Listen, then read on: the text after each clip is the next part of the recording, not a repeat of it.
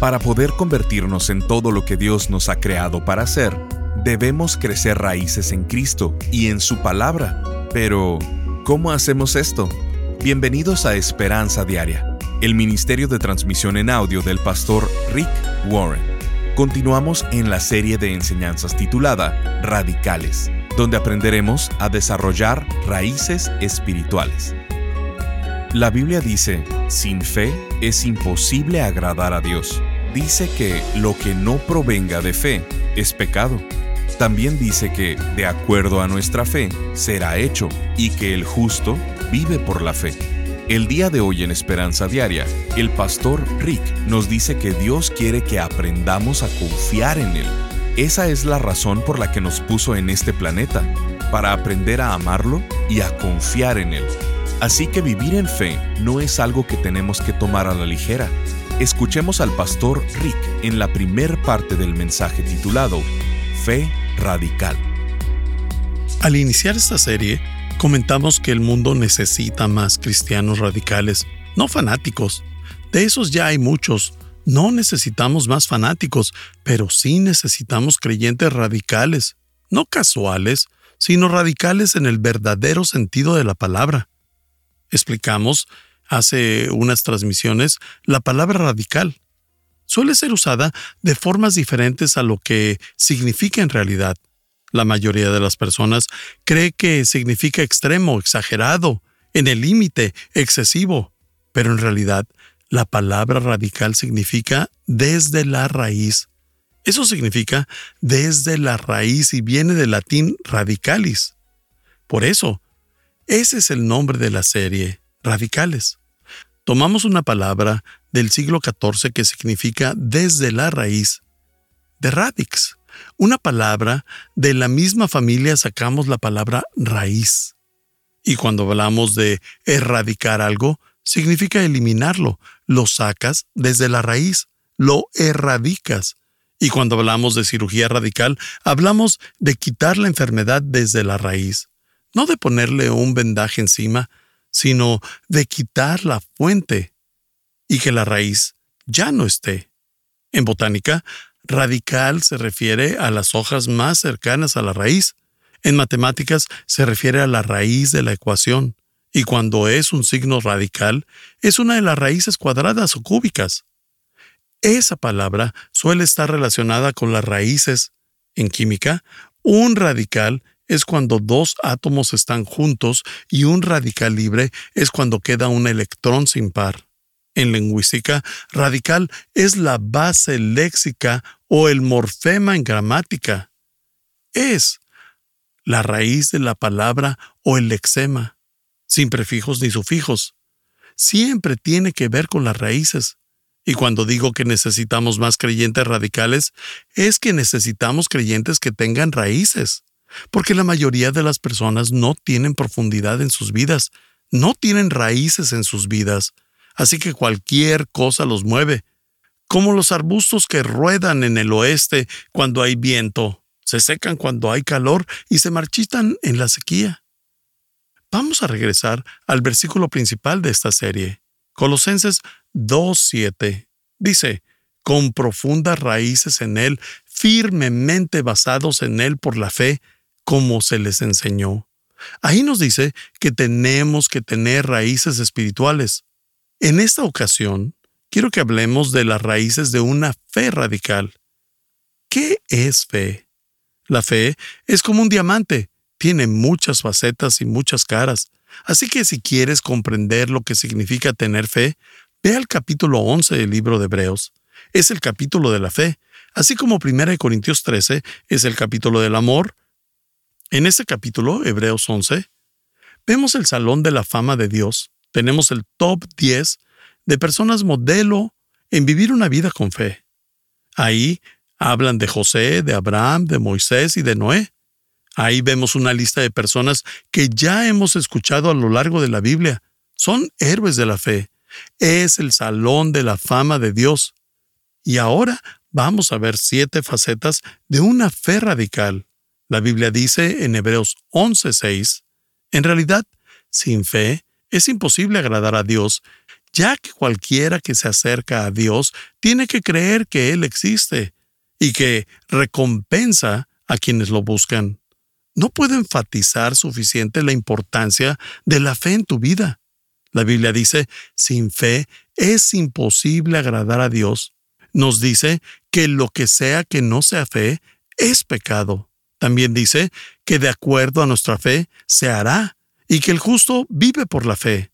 Dios quiere que aprendamos a confiar en Él. Esa es la razón por la que nos puso en este planeta, para aprender a amarlo y a confiar en Él. Así que vivir en fe no es algo que tenemos que tomar a la ligera.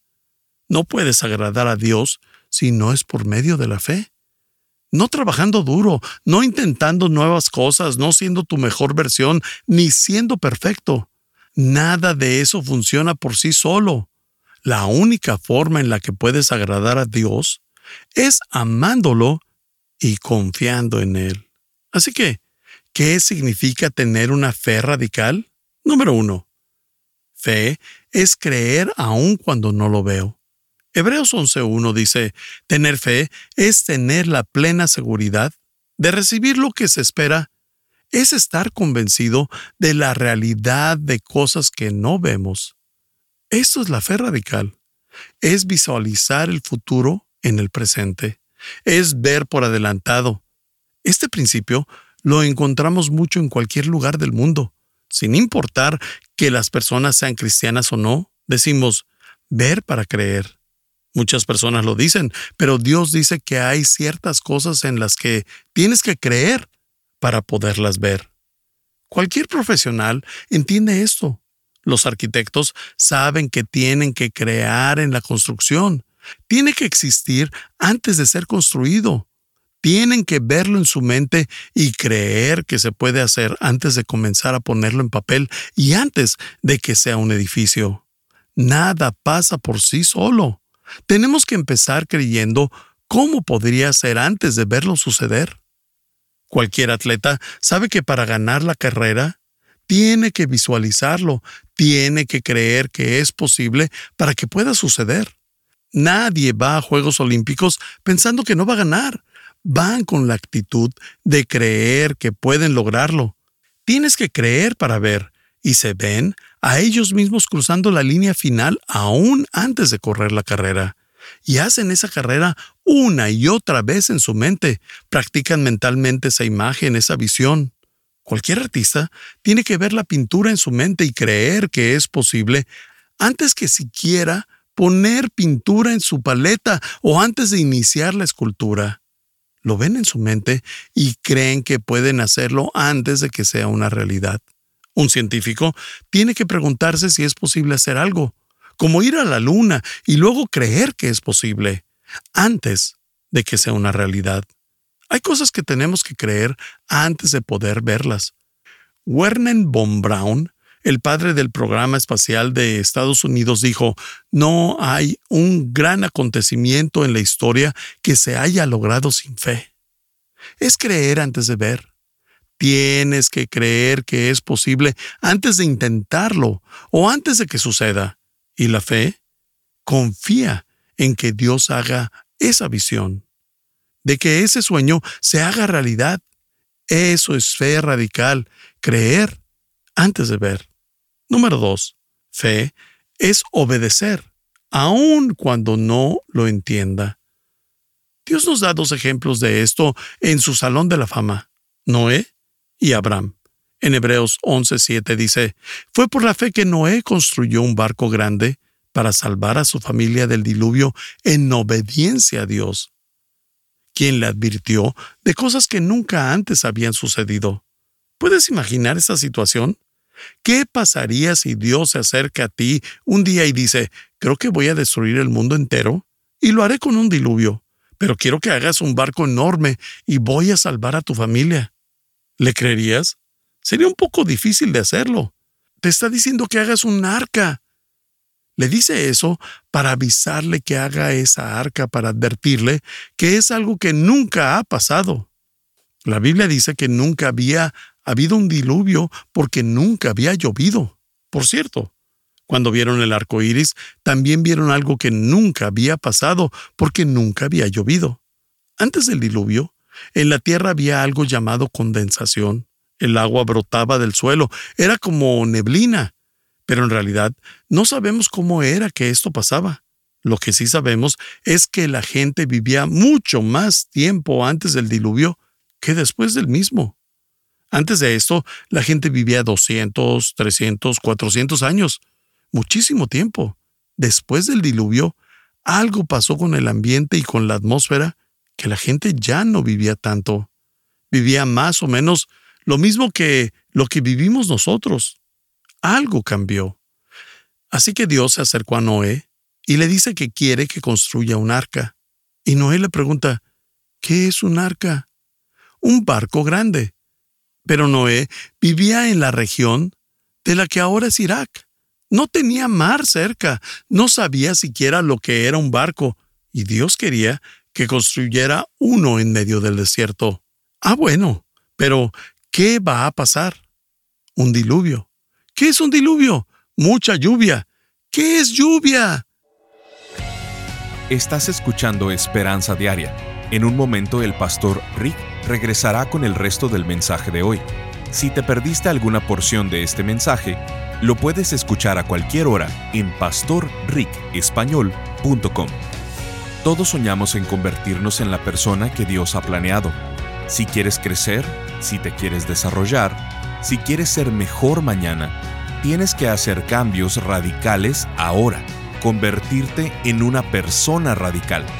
La palabra radical es una palabra que hoy en día es mal interpretada porque las personas no conocen su significado original no es ser fanático ni extremista. La palabra radical viene del latín radicalis, que significa enraizado. El mundo no necesita más fanáticos, necesita más radicales. Necesita creyentes enraizados en la palabra de Dios sin trabas, tradiciones o religiosidad para llevar a cabo su voluntad. Durante esta serie hablaremos sobre cómo vivir con gratitud radical, fe radical, gozo radical, esperanza radical, generosidad radical y libertad radical. El pastor Rick, a través de seis enseñanzas, nos habla sobre la importancia de vivir enraizados firmemente en Cristo y cómo al hacerlo produce conductas agradables en Él. Colosenses capítulo 2 versículos 6 y 7 dicen, Ahora bien, de la misma manera que recibieron a Cristo Jesús como Señor, deben comportarse como le agrada a Él, es decir, enraizados en Él, y que sea Él quien les haga crecer. Queremos que tengas esta serie en tu audioteca para tu continua edificación. Visítanos en pastorricespañol.com o llámanos al 949-713-5151 para contribuir económicamente con este ministerio con cualquier cantidad. Como muestra de nuestro agradecimiento, te enviaremos la serie completa titulada Radicales en formato MP3 descargable sin anuncios y con porciones que no tuvimos tiempo para transmitir. Al estar ahí, te invitamos a suscribirte al devocional diario del pastor Rick y a enlazarte con sus redes sociales. Esto es pastorricespañol.com o llamando al 949-713-5151. Ahora, volvamos con el pastor Rick y escuchemos el resto del mensaje del día de hoy. Antes del diluvio, en la tierra había algo llamado condensación el agua brotaba del suelo, era como neblina. Pero en realidad no sabemos cómo era que esto pasaba. Lo que sí sabemos es que la gente vivía mucho más tiempo antes del diluvio que después del mismo. Antes de esto, la gente vivía 200, 300, 400 años. Muchísimo tiempo. Después del diluvio, algo pasó con el ambiente y con la atmósfera que la gente ya no vivía tanto. Vivía más o menos lo mismo que lo que vivimos nosotros. Algo cambió. Así que Dios se acercó a Noé y le dice que quiere que construya un arca. Y Noé le pregunta, ¿qué es un arca? Un barco grande. Pero Noé vivía en la región de la que ahora es Irak. No tenía mar cerca, no sabía siquiera lo que era un barco, y Dios quería que construyera uno en medio del desierto. Ah, bueno, pero ¿qué va a pasar? Un diluvio. ¿Qué es un diluvio? Mucha lluvia. ¿Qué es lluvia? Imagina esto. Imagínate a los tres hijos de Noé. Todo el tiempo tenían que estar justificando a su padre raro. Oye, ¿qué es eso frente a tu casa? Su padre ha estado trabajando en eso por mucho tiempo. Está construyendo un arca para salvar al mundo, pero solo va a ir nuestra familia, la tuya no. Imagínate. Creo que era algo bastante vergonzoso para todos. Sin embargo, Noé hizo lo que Dios le dijo.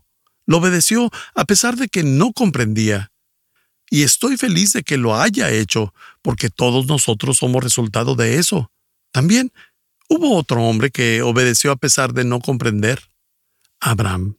La Biblia dice en Hebreos 11:8, por la fe, Abraham, cuando fue llamado para ir a un lugar que más tarde recibiría como herencia, obedeció y salió sin saber a dónde iba. Abraham también vivía en la misma región, en ese entonces en una ciudad llamada Ur, y Dios le dice, Te voy a ser el padre de una gran nación. Será la gran nación de Israel. Te voy a dar tu propio país, y a pesar de que tienes 75 años, quiero que comiences la mayor aventura de tu vida y me acompañes a otro país. Abraham no tuvo más detalles que eso. Dios le dijo que empacara y que se fuera a sus 75 años, y que justo cuando estaba listo para asentarse donde estaba, se pusiera en marcha. Justo cuando ya estableciste tu zona segura, vamos a ponernos incómodos e inseguros. Cuando estás listo para guardar tus herramientas, vamos a sacudirlas porque apenas vamos a empezar el trabajo más arduo de tu vida a tus 75 años. Y Abraham obviamente le pregunta, ¿a dónde van? Pero Dios le dice que es un lugar del que no ha escuchado. Luego pregunta cuánto tiempo va a tomar llegar. Y Dios le contesta que no es importante. Después pregunta cómo saber cuándo haya llegado. Y Dios le dice, yo te lo voy a decir. Y si Dios te dijera en tu tiempo de jubilación que te va a llevar a la aventura más grande de tu vida, quiero que te mudes a un lugar que no conoces y vamos a volver a empezar y a crear una nación nueva a partir de ti. ¿Creerías eso?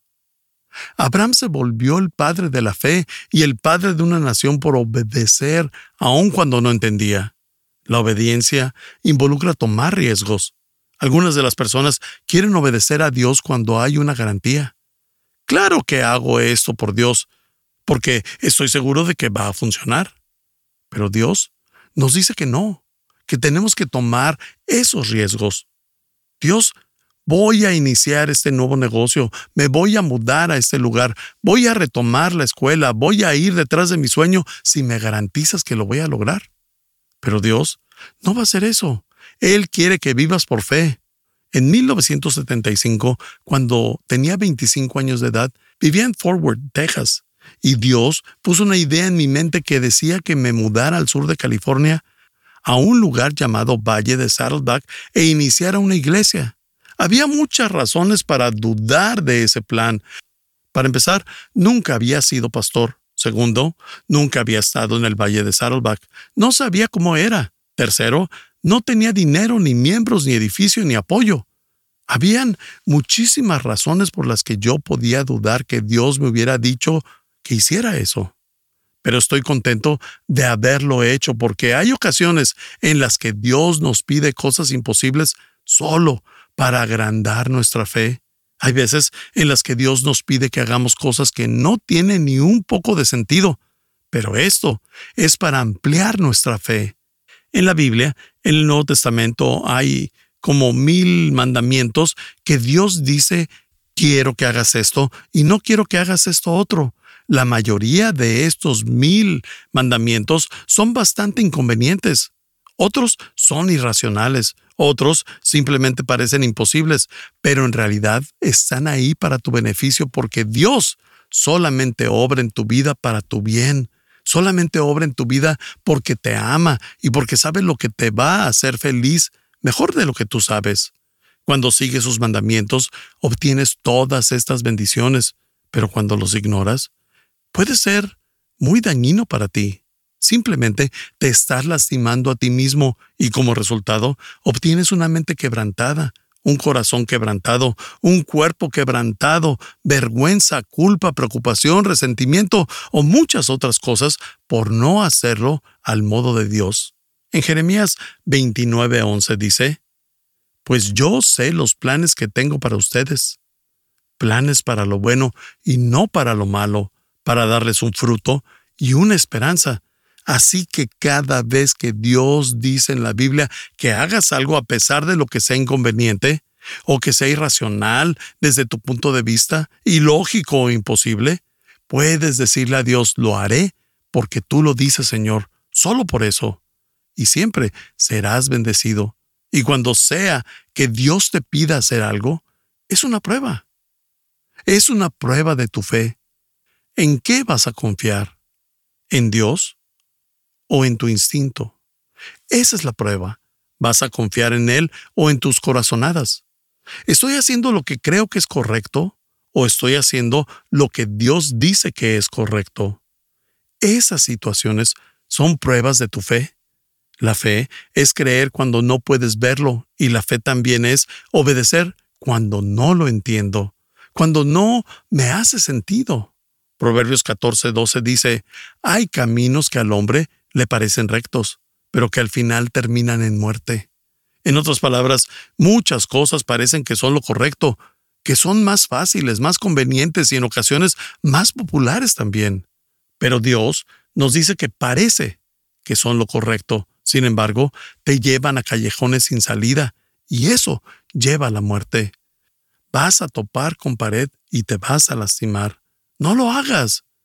De hecho, usualmente me doy cuenta de que tengo que hacer lo contrario a lo primero que se me ocurre porque mi naturaleza se inclina a ser lo mejor para mí, lo más egoísta, lo más egocéntrico, lo más sencillo o lo más conveniente. Así que Dios viene y nos dice que cuando una persona nos hiere, lo que tenemos que hacer es perdonarla. Pero perdonarla, no quiero perdonarla, quiero herirla yo también. De hecho, quiero herirla más de lo que esa persona me hirió a mí. Mi inclinación no es a perdonar a los que me hieren. Mi naturaleza es desquitarme, pero Dios nos dice que no, porque esos caminos nos llevan a la muerte. En realidad, solo nos herimos a nosotros mismos y no comprendemos cuánto nos puede herir el resentimiento. Nos hiere más que a ellos. Así que cuando Dios te dice que hagas algo como perdonar a tus enemigos, no dudo que se sienta extraño y que vaya en contra de tu naturaleza, pero es lo correcto. Y Dios dice que si lo haces, Él te va a bendecir y te bendice por obedecer. Como hijo, ¿cuántas veces te dijeron tus padres que hicieras algo, pero cuando te lo pedían, para ti no tenía sentido hacerlo? ¿Te ha pasado? ¿Te pasó? Porque si no pasaste por eso, creo que te criaron lobos o algo así. Todos los padres hemos hecho eso. Hazlo. ¿Por qué? Porque lo digo yo. Genial. Esa no es una razón, pero lo que quieren es que confíes en ellos. ¿Cuántos de ustedes pueden voltear al pasado y admitir que algunas de las cosas que les decían sus padres y parecían carecer de sentido, pero en realidad eran cosas bastante sabias? Ahora, si nuestros padres, que son imperfectos, son pecadores y cometen errores, pueden acertar en hacer lo correcto en algo que nosotros no estábamos seguros, cuánto más sabe nuestro perfecto y amoroso Dios. Él sabe lo que necesitamos y nos dice qué hacer. Y cuando le preguntamos, Él dice, porque yo lo digo. Estás escuchando Esperanza Diaria. El pastor Rick regresará en un momento para cerrar la transmisión del día de hoy. Este mensaje lo recibimos por Instagram de Lilian de Venezuela. Estoy feliz cada día que escucho los audios y leo los devocionales. Me siento retada a ir por más y sobre todo puedo entender muchas cosas que no tenía claras. Gracias por invertir en todo esto para que cada día podamos conocer este manual de la vida que nos dejó Jesús. Sintonízanos en el siguiente programa para seguir buscando nuestra esperanza diaria en la palabra de Dios. Este programa está patrocinado por el Ministerio de Esperanza Diaria y por tu generoso apoyo financiero.